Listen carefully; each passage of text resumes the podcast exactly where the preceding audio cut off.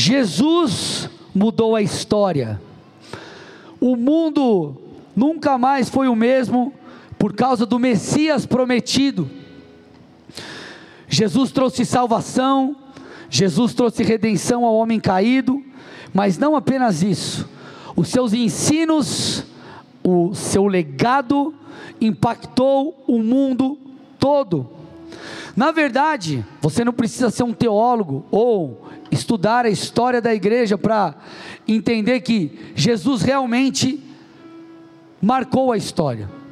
É só você avaliar e perceber que a história mesmo foi dividida em dois tempos: antes e depois de quem? De Cristo. Jesus dividiu a história. Acredite você ou não, Jesus sempre será a pessoa mais importante da história, sempre será. O impacto de Cristo, o impacto de sua vida, o impacto de sua morte e ressurreição, de seus ensinos, foi um impacto primeiramente espiritual. Contudo, esse impacto se estendeu e se tornou um impacto social ao longo dos séculos. O legado da mensagem do Evangelho, o legado da igreja, corpo de Cristo, na sociedade foi, é sensacional. O cristianismo, por exemplo, foi fruto do cristianismo, do legado de Cristo. Coisas como a ética e a moral, o desenvolvimento do sistema educacional, o cuidado com os pobres e os necessitados, a influência nas artes, na cultura, o desenvolvimento da ética no trabalho, contribuições à ciência veio das escrituras, direito e justiça, movimentos humanitários, então, o amor ao próximo, compaixão, ética cristã e tantas outras coisas foram importantes na formação da civilização ocidental. O que, que eu estou tentando te mostrar aqui? Que realmente Jesus mudou tudo. Agora, o mestre de Nazaré, ele não estabeleceu um reino terreno, não veio para estabelecer um reino terreno como os judeus acreditavam. O seu reino foi, o seu reino é espiritual. Então aqueles que estavam perdidos, eles foram encontrados por um Deus de amor mediante a obra de Cristo. Aquilo que o homem havia perdido no Éden, a comunhão íntima com Deus, ela foi resgatada por causa da obra de Jesus. A sua mensagem, ela foi uma mensagem de redenção, de reconexão do homem perdido com o Pai por meio de algo chamado arrependimento. Isso foi tão impactante, meus amados, que se arrastou por toda a história bíblica e por toda a história da humanidade. Já em seus dias, Jesus exercendo o seu ministério terreno, você percebe lendo as Escrituras que multidões o seguiam. Você já percebe ali. Grande parte do legado da, da, da, do quão poderoso era aquilo que o Pai estava trazendo por meio do Filho. Tanto é que Jesus ele mal podia pregar em alguns lugares. Por quê? Porque é, havia um clamor de pessoas por um toque havia um clamor de pessoas por auxílio, por cura, por isso que muitas vezes Jesus se afastava para ministrar. Por isso que muitas vezes até Jesus chegava e falava: Peraí, ó, eu, preciso de espaço aqui para ministrar. Por quê? O que Jesus trouxe prioritariamente foi a mensagem do Evangelho, a mensagem de salvação, juntamente com os seus milagres e maravilhas, mas a mensagem precisava ser proclamada, porque quando a mensagem é pregada, há fé, arrependimento e tudo se torna novo. Multidões buscavam Jesus Vários versículos bíblicos mostram isso. Você com certeza já ouviu falar sobre, já leu, já escutou alguma pregação falando sobre a multiplicação de pães e peixes. Então, por exemplo, a primeira multiplicação, a Bíblia afirma que haviam ali cinco mil homens. E quando a Bíblia fala de homens, ela não está falando de homens no sentido do gênero humano, homens, mulheres, está falando de homens, homens, sexo masculino. Ou seja, se havia 5 mil homens, a estimativa era que existiam ali 20 mil pessoas em torno de. O impacto da mensagem de Jesus foi incrível, mas não foi momentâneo, não se restringiu apenas àquele tempo e àquele local. O legado de Cristo, como eu falei há pouco, é a missão de expansão do Evangelho e da mensagem do Mestre, foi e alcançou o mundo todo. O próprio Jesus afirmou: vocês vão receber poder quando o Espírito vir sobre vocês, e vocês serão minhas testemunhas. Você bem sabe que o Espírito Santo veio, e foi justamente o Espírito Santo, o derramar do Espírito, que habilitou a igreja para avançar, para testemunhar, para proclamar as boas novas. Agora, qual foi o resultado desse avanço com a descida do Espírito? Só para você ter uma noção, Pedro, o mesmo Pedro que havia negado Jesus, ele agora cheio do Espírito, capacitado pelo Espírito, a Bíblia diz em Atos 2,41 que ele prega. E os que aceitaram a palavra de Pedro foram batizados, havendo um acréscimo naquele dia. Não é naquele ano, não é naquele semestre, naquele ano, não, no dia. 3 mil almas. Atos capítulo que, gente? Capítulo que? Quando você vai para Atos capítulo 4, versículo 4, a Bíblia diz: Porém, muitos dos que ouviram a palavra creram, subindo o número desses a quase agora 5 mil pessoas. Então, o, o legado de Cristo, ele, ele, ele, ele foi ele foi, foi, foi ganhando corpo, foi tomando forma. A igreja primitiva fez grandes coisas. Passa o tempo, o apóstolo Paulo, em suas viagens missionárias, por meio delas o evangelho se expande. Paulo pregou em vários lugares que representam hoje a atual Turquia. Ele ministrou na Grécia, Roma e mais.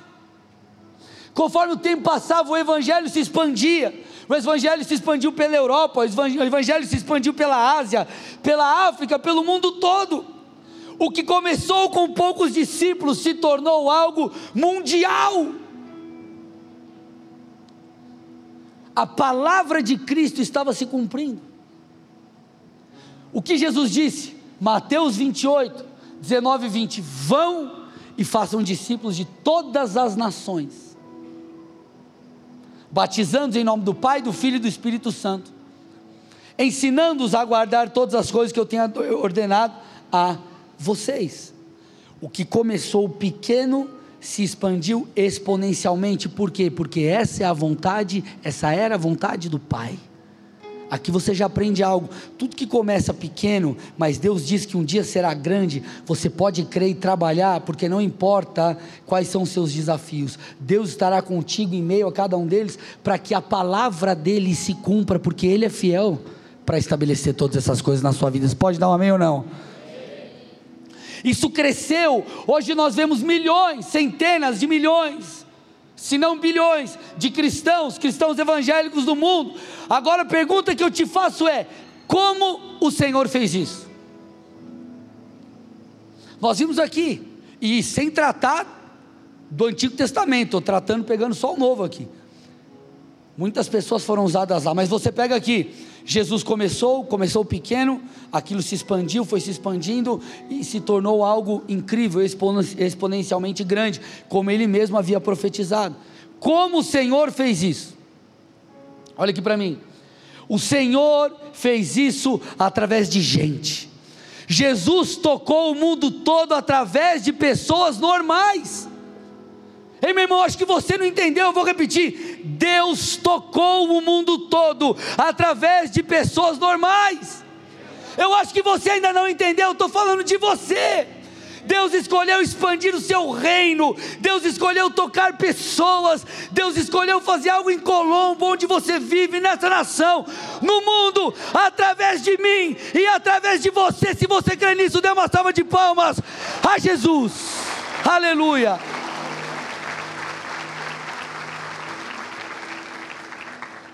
Pessoas normais. Nós temos nós cometemos o erro de às vezes olhar para alguns homens de Deus e acharem que eles, e eu não estou desmerecendo, todos eles pagaram preço, havia unção sobre eles, eles se posicionaram de maneira incrível, se comprometeram com o Senhor, mas grandes homens de Deus, no Antigo, no Novo Testamento, ao longo da história da igreja, os pais da igreja, pessoas que hoje nós olhamos e falamos, cara, eu me inspiro, são pessoas normais. Deus usa pessoas normais. Amós, vou dar alguns exemplos para vocês. Amós, quem sabe quem é Amós? Um dos profetas menores ou maiores? Menores. Amós foi chamado por Deus para proclamar juízo sobre Israel, porque eles estavam quebrando a aliança com Deus. Agora, sabe quem era Amós? Um agricultor e um pastor de ovelhas de uma pequena cidade na região sul do reino de Judá. Deus escolheu uma pessoa normal, com uma profissão humilde, de uma pequena cidade, para proclamar a sua mensagem de arrependimento. Alguém normal. Tiago, irmão de Jesus. Tiago, irmão de Jesus, você fala assim, pastor, esse foi top. Líder na igreja de Jerusalém, o cara sinistro. Top, esse cara aí, a carta dele, a epístola dele, sinistro. O cara é top, pastor. Sabe o que a Bíblia fala sobre Tiago? Ou sobre os irmãos de Jesus? Que estes não criam nele. Olha lá que coisa. Alguém normal? Alguém normal. Não estou aplaudindo a incredulidade. Não é isso. Eu estou dizendo que Deus usa a gente como a gente. Agora você quer o maior exemplo? Sim ou não? Esse é sinistro. Vai falar, pastor, não acredito. Olha para o irmão do seu lado e fala: Jesus usou até, fala para ele, Jesus usou até o gadareno. Como assim, pastor? Que trem é esse? Me explica. Jesus, amados, ele comissionou um homem que antes havia sido possuído por muitos e muitos e muitos demônios, legiões. Ele havia, ele era, foi alguém possuído por muitos demônios.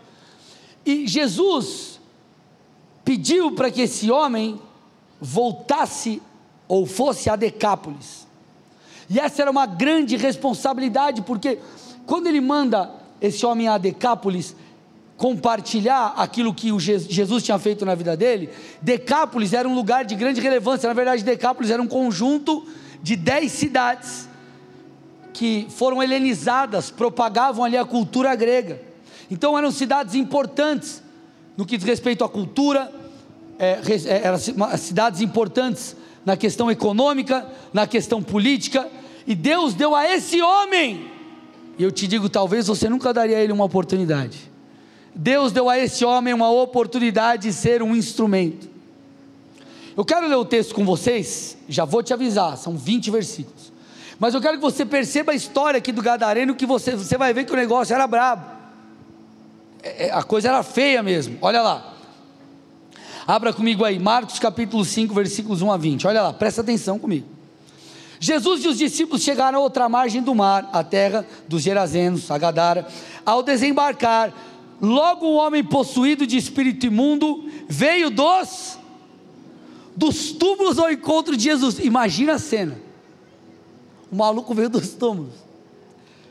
Tem um monte de crente que já teria corrido.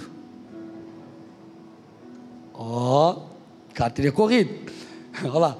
Esse homem vivia nos túmulos e ninguém podia prendê-lo, nem mesmo concorrentes. Porque tendo sido muitas vezes preso com correntes e cadeias, as cadeias foram quebradas por ele, e as correntes foram despedaçadas, ninguém conseguia dominá-lo. Andava sempre de noite e de dia, gritando por entre os túmulos e pelos montes, ferindo-se com pedras. Imagina essa cena. Quando de longe viu Jesus, correu, prostrou-se diante dele, gritando em alta voz, disse: O que você quer comigo, Jesus, filho do Deus Altíssimo? Por Deus, peço-lhe que não me atormente. E ele disse isso porque Jesus tinha dito a ele: Espírito imundo, saia desse homem. Então Jesus lhe perguntou: Qual é o seu nome? Ele respondeu: Legião é o meu nome, porque somos muitos. E pediu-lhe com insistência que não os mandasse para fora do país. Ora, uma grande manada de porcos estava passando ali pelo monte, e os espíritos imundos pediram a Jesus: Mande-nos para os porcos, para que entremos nele. Neles, e Jesus o permitiu. Então, saindo os espíritos imundos, entraram nos porcos, e a manada, que era cerca de dois mil, precipitou-se despenhadeiro abaixo para dentro do mar, onde se afogaram. Os que tratavam dos porcos fugiram e foram anunciá-lo na cidade e pelos campos. Então o povo saiu para ver o que tinha acontecido. Imagina o alvoroço. Imagina o alvoroço. Aproximando-se de Jesus, viram o endemoniado, o que antes estava dominado pela legião, assentado, vestido e em perfeito juízo. E temeram. Os que haviam presenciado os fatos contaram-lhes o que tinha acontecido ao endemoniado e também falaram a respeito dos porcos. E começaram a pedir com insistência que Jesus os retirasse da terra deles. Por quê? Porque Jesus virou tudo de ponta cabeça. Quando Jesus estava entrando no barco, aquele que antes estava possuído pelo demônio pediu com insistência que Jesus o deixasse ficar com ele. Então, Jesus me deixa te seguir, me deixa caminhar ao seu lado. Eu quero ser teu discípulo, eu quero caminhar junto com você. Jesus, porém, não permitiu, ao contrário, ordenou-lhe: vá para a sua casa, para os seus parentes, e conte-lhes tudo o que o Senhor fez por você e como teve compaixão de você. Então ele começou a proclamar em Decápolis tudo o que Jesus tinha lhe feito, e todos se admiraram. Este homem se tornou um grande testemunho do poder de Deus. Pregar a palavra, boa parte dela é contar, é compartilhar aquilo que Jesus fez com você. Deixa eu profetizar algo aqui, irmão. Talvez você viveu dias terríveis no seu passado e Deus mudou a sua história, mas você ainda se culpa disso. Eu quero declarar aqui nessa noite: essa culpa cairá por terra porque você se arrependeu. O Senhor vai começar a usar o seu testemunho para que pessoas venham a Cristo por causa daquilo que você viveu e o Senhor te transformou. A sua história vai impactar e mudar a história de outros. Eu libero isso sobre você. E se você crê, aplauda Jesus, aplauda, aleluia.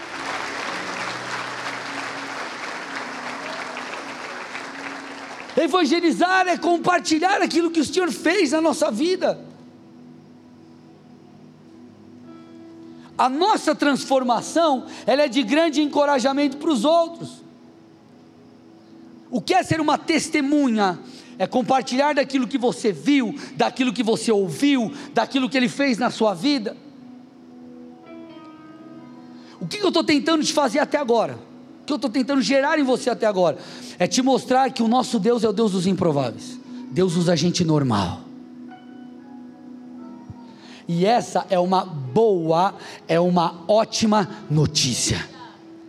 Porque se Deus usou esses homens, se Deus usou Tiago que não tinha fé antes, se Deus usou o Gadareno, se Deus usou Amós, se ao longo da história da igreja Deus usou pessoas imperfeitas, isso significa que Deus vai usar eu e você. Agora, por isso que o Senhor tem nos chamado nesse ano para nós nos comprometermos, estarmos mais engajados. Você aí se santifique se você ainda não, se você ainda está vivendo meio cá, meio lá, se posicione, deixa Deus te usar, irmão. Deus está chamando a mim e a você para que possamos fazer grandes coisas em seu nome. Paulo explica um pouco isso, ele diz assim, ó, 2 Coríntios 4, 7. Temos, porém, este tesouro Cristo em nós, este tesouro em vasos de barro, para que se veja que a excelência do poder provém de Deus e não de nós. Então ele está dizendo: nós somos como vasos de barro, coisas normais, simples, mas o que habita em nós é precioso.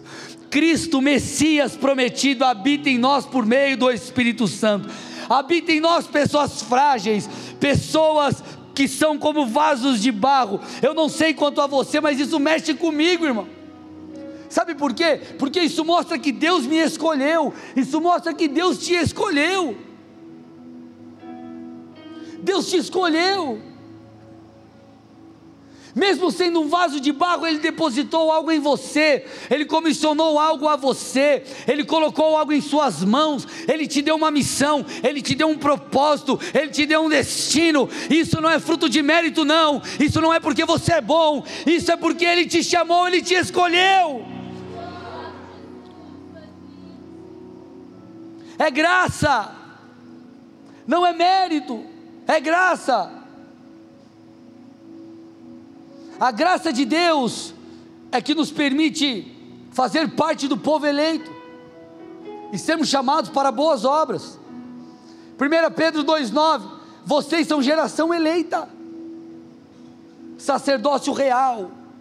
Aquilo que estava antes sobre um povo, uma nação eleita, o povo judeu, agora está sobre todo aquele que crê em Cristo. Nós fomos enxertados na videira, nós somos filhos de Deus também. Então nós somos eleitos, sacerdotes, povo de propriedade exclusiva de Deus, a fim de proclamar as virtudes daquele que nos chamou.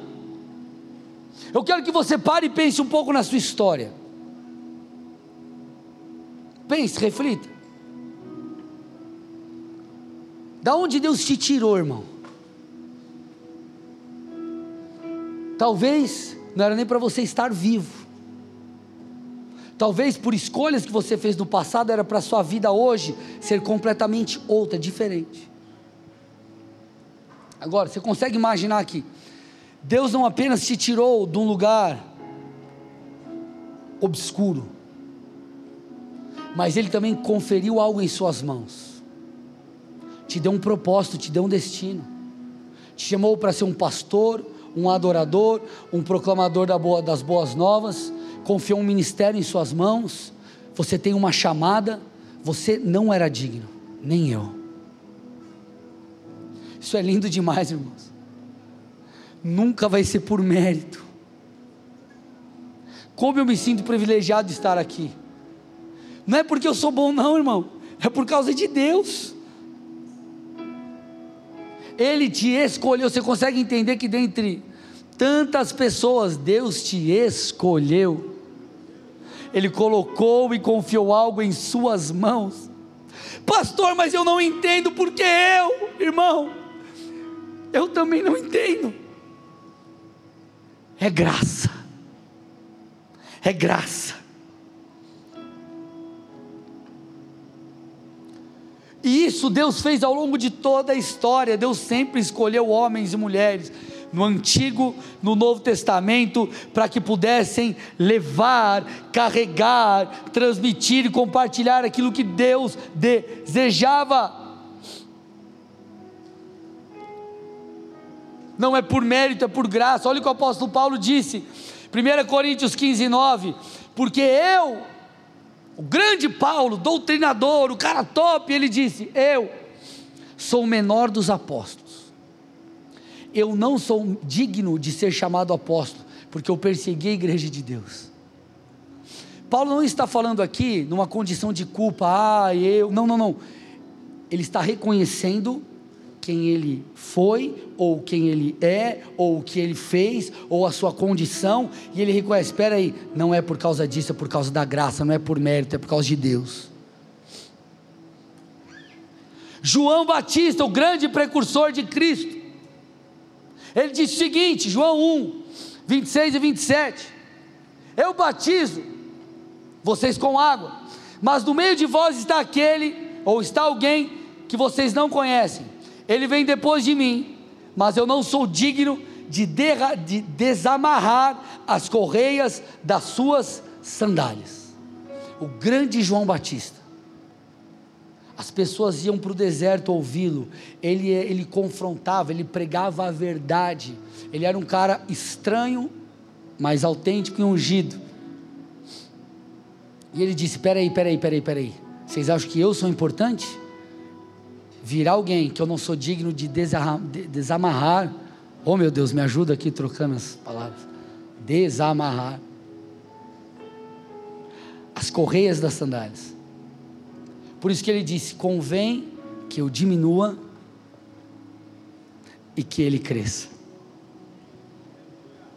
Deixa eu te falar uma coisa. Não é porque nós podemos, é porque Ele nos concede o privilégio de sermos, pela capacitação do Espírito, participantes daquilo que Ele está fazendo no mundo. Nós somos pessoas normais, revestidas de algo que não é normal. Eu vou repetir: nós somos pessoas normais, revestidas de algo que não é normal. Nós somos pessoas normais que carregam dentro de si aquele que pode todas as coisas e tem a ver com isso, é por causa disso.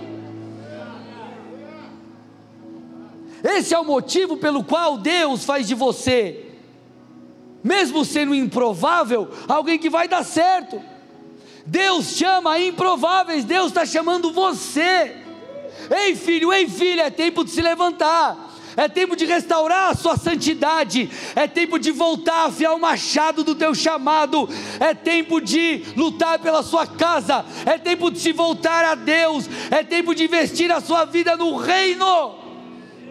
Esse é o tempo. Agora, Joel já havia profetizado tudo isso. Joel já havia dito que algo que não é normal seria derramado a pessoas normais.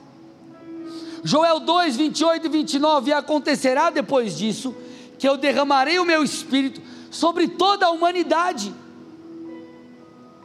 não mais sobre algumas pessoas para que cumpram um propósito, mas sobre todos. E ele continua: os filhos e as filhas vão profetizar, os velhos sonharão, os jovens terão visões, até sobre os servos e sobre as servas derramarei o meu espírito naqueles dias. Ele estava dizendo: o Espírito Santo virá e virá sobre todos. Quem pode ser usado? Todo aquele que desejar, todo aquele que se posicionar. Isso não é coisa de pastor, não é coisa de intercessor. Não, Deus vai te usar onde você estiver. Deus vai te usar na igreja e fora da igreja. Seja você um advogado, uma diarista, um médico, um vendedor, não importa. Deus quer te usar. Deus está nos chamando, amados. O Senhor está nos chamando. Agora, duas coisas nos habilitam para isso. A primeira é o Espírito sobre nós. Eu falei sobre isso ontem. E a outra coisa é o Espírito em nós. Nós podemos até dizer que a unção que o Senhor derrama, ela pode ter essa divisão: o Espírito sobre nós e o Espírito em nós. O Espírito que vem sobre nós ele nos unge para algo. Então Deus me ungiu para pregar, Deus te ungiu para algo. Jesus na sinagoga, quando leu o livro do profeta Isaías, ele fala sobre si mesmo: Eu fui ungido para, você é ungido para algo. Agora, o Espírito em nós é aquele que produz transformação, é aquele que muda o nosso interior é aquele que nos renova, é aquele que nos guia, é aquele que nos dá direção, é aquele que nos mostra o caminho, é aquele que nos convence, vai nos guiando por toda essa rota, até que o motivo pelo qual nós fomos ungidos para se cumpra. E é sobre esse essa medida de unção que eu quero falar com vocês hoje. 1 João 2, 27, a Bíblia diz: Quanto a vocês, a unção que receberam dele permanece em vocês, e não precisam que alguém os ensine. Mas como a unção dele os ensina a respeito de todas as coisas, e é verdadeira e não falsa, permaneçam nele, como também ela ensinou a vocês. Parte do processo de improváveis que não produzem fruto, e improváveis que se tornaram prováveis, que deram frutos, envolve esse guiar, essa transformação, ou esse processo de ensino e de desenvolvimento que vem pelo Espírito. Porque o improvável que é usado por Deus, isso não acontece apenas porque ele foi ungido para, mas também por causa da graça que ele recebeu, ou o Espírito que está nele, para que ele se torne alguém. Davi não apenas foi ungido para ser rei, ele passou depois de ser ungido por um processo onde, por detrás de tudo que ele viveu, estava o Espírito de Deus trabalhando em seu interior. O apóstolo Paulo viveu tudo que ele viveu, mas por detrás é, ele teve, passou por um processo onde o Espírito Santo transformou a sua vida. Os homens de Deus passaram por momentos de transformação, por um processo onde o Espírito de Deus o guiou, até que ele se tornasse o provável. Então, nesse tempo, Deus está não só te chamando e não só te ungindo para algo, Deus está te guiando por um caminho e você precisa prestar atenção. Deus te matriculou aí na escola do chamado, no processo de Jeová, alguns na pós celeste, no MBA do alto, e lá no final tem o TCC, irmão. Deus está trabalhando na sua vida, Deus está trabalhando dentro de você. Prepare-se, igreja para uma estação de clareza, uma estação de direção profética, uma estação de ajustes em seu interior. Escute, Deus vai começar a mexer contigo. Você vai olhar para a sua vida e vai falar: Cara, isso aqui era tão legal, agora não é mais perdeu a graça, perdeu o sentido. Eu não estou falando só de coisas ilícitas, estou falando também de coisas listas, onde Deus vai te dizer: filho, para com isso, não é mais o tempo. Eu preciso que o teu foco e a tua energia esteja agora aqui. Ele vai produzir isso no seu interior. Se prepare por meio da sua leitura bíblica nos dias de culto, quando você estiver com Deus. O Senhor está preparando encontros poderosos que vão mudar você para sempre. Porque esse processo de transformação, esse guiar, ele passa por encontros com Deus. Uns sobrenaturais, né? outros nem tanto, mas todos eles poderosos para apontar a tua rota e te guiar em direção àquilo que Deus tem. Todo improvável passou por isso, todo improvável foi guiado pelo Espírito, todo improvável foi tocado por Deus.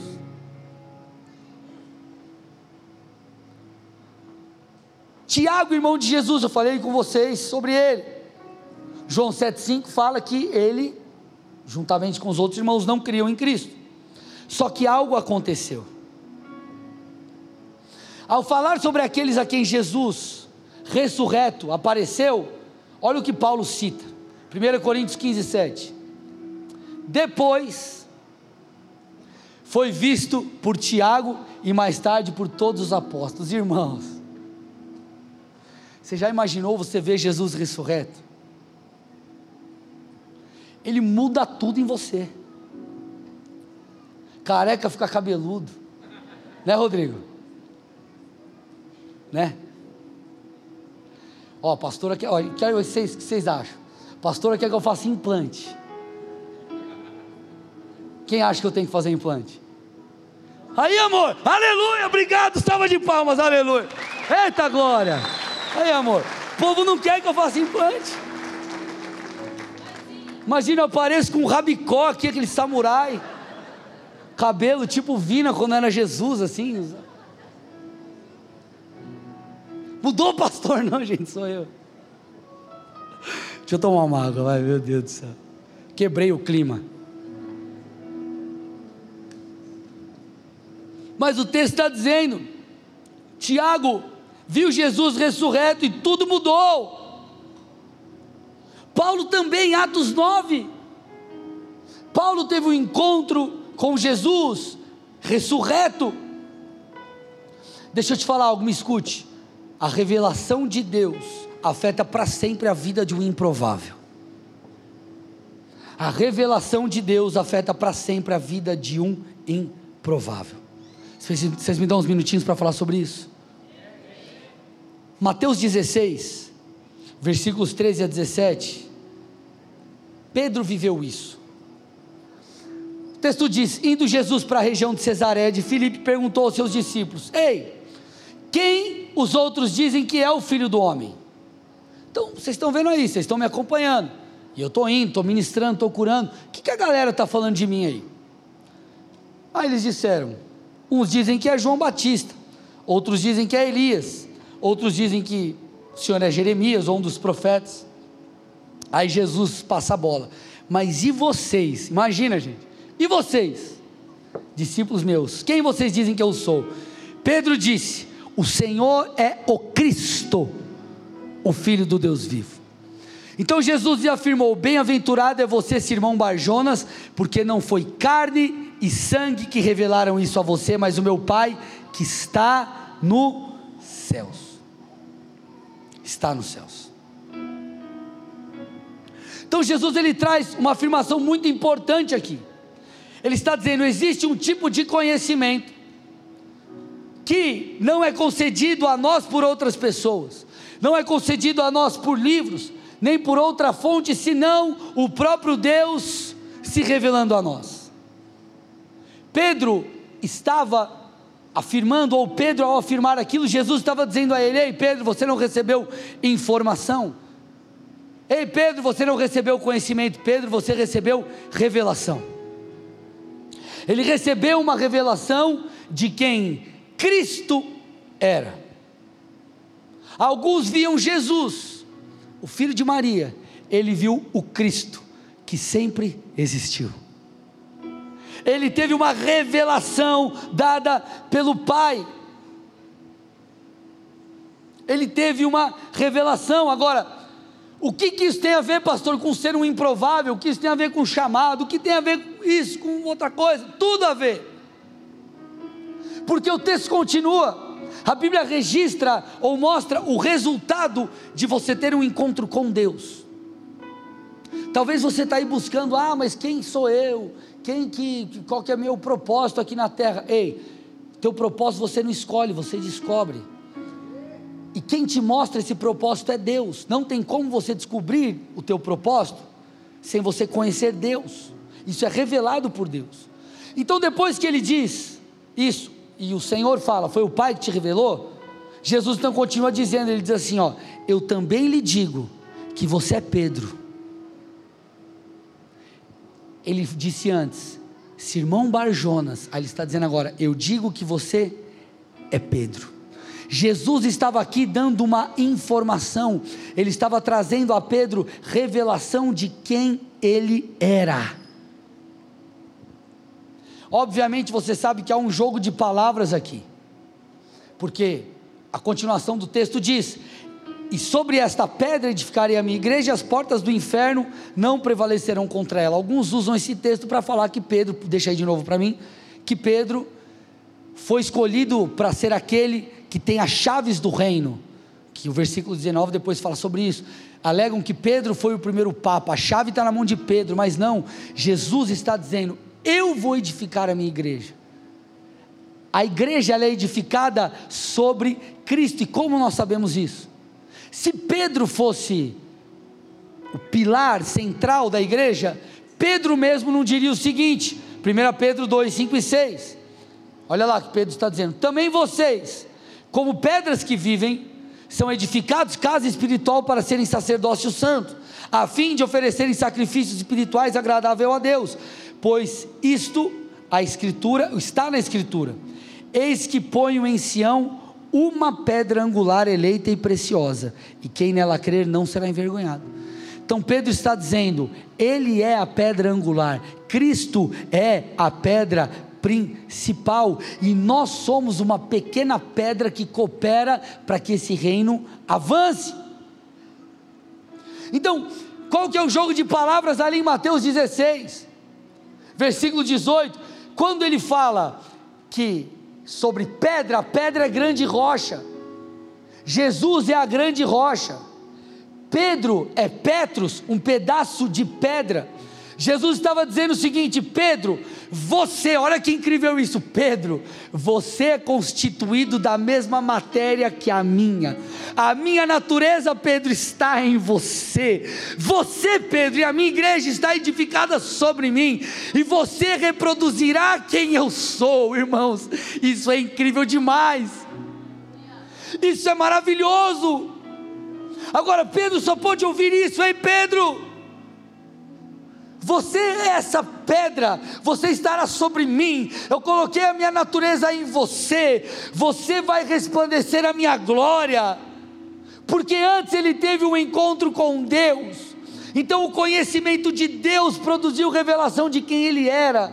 Quando você, meu irmão, mergulhar no conhecimento do Senhor, quanto mais você fizer isso, mais Deus se revelará a você você então começará a ter confiança em Deus, você começará a se ver como um improvável que pode dar certo, como alguém que, apesar de não ter tudo que precisa, por causa da palavra e da unção, vai cumprir tudo aquilo que Deus tem na sua vida. Por isso que Daniel 11:32 a Bíblia diz: "Mas o povo que conhece o seu Deus, olha isso, gente, o povo que conhece o seu Deus, esse povo será forte, e esse povo fará proezas.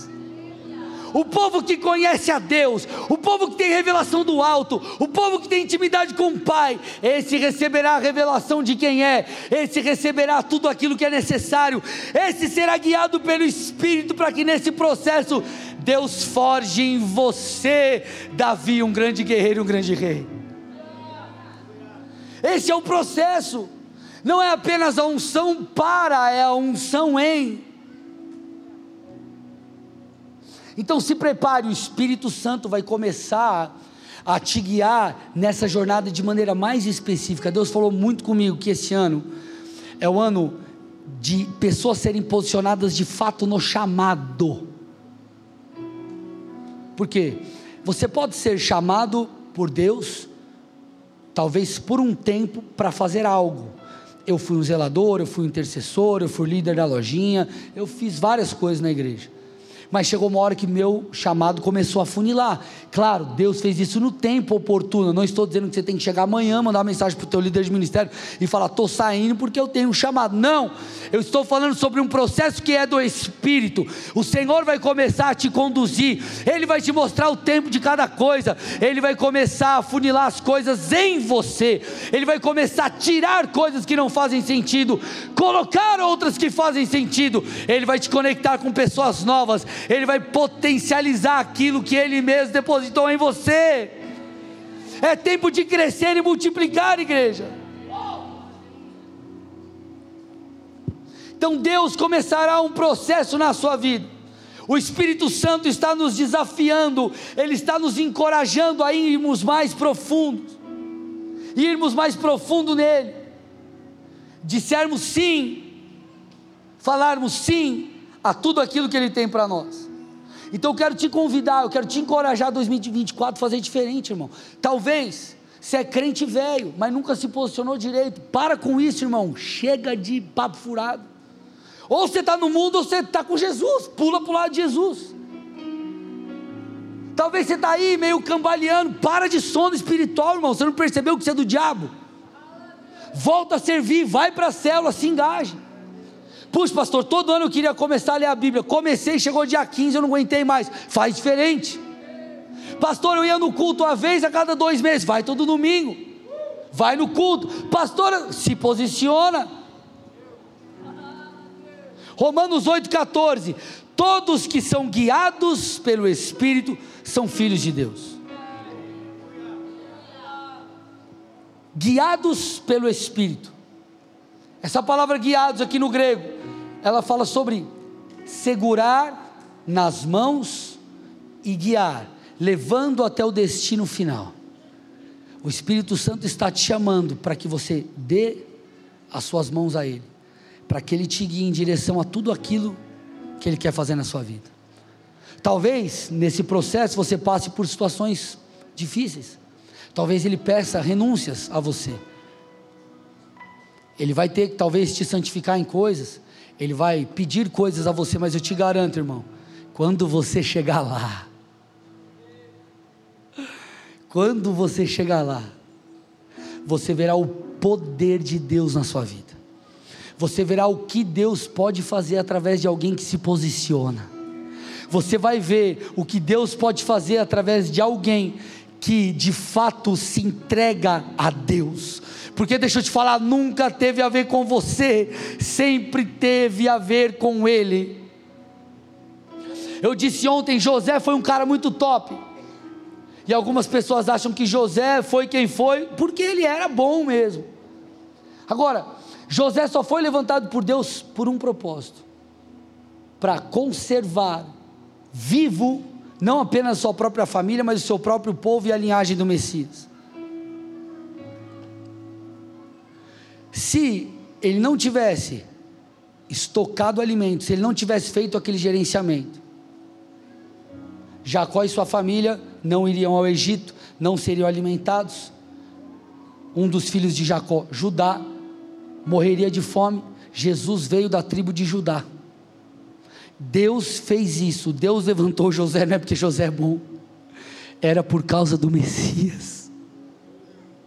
Não é porque você e eu somos bons, não, irmão, é por causa dele.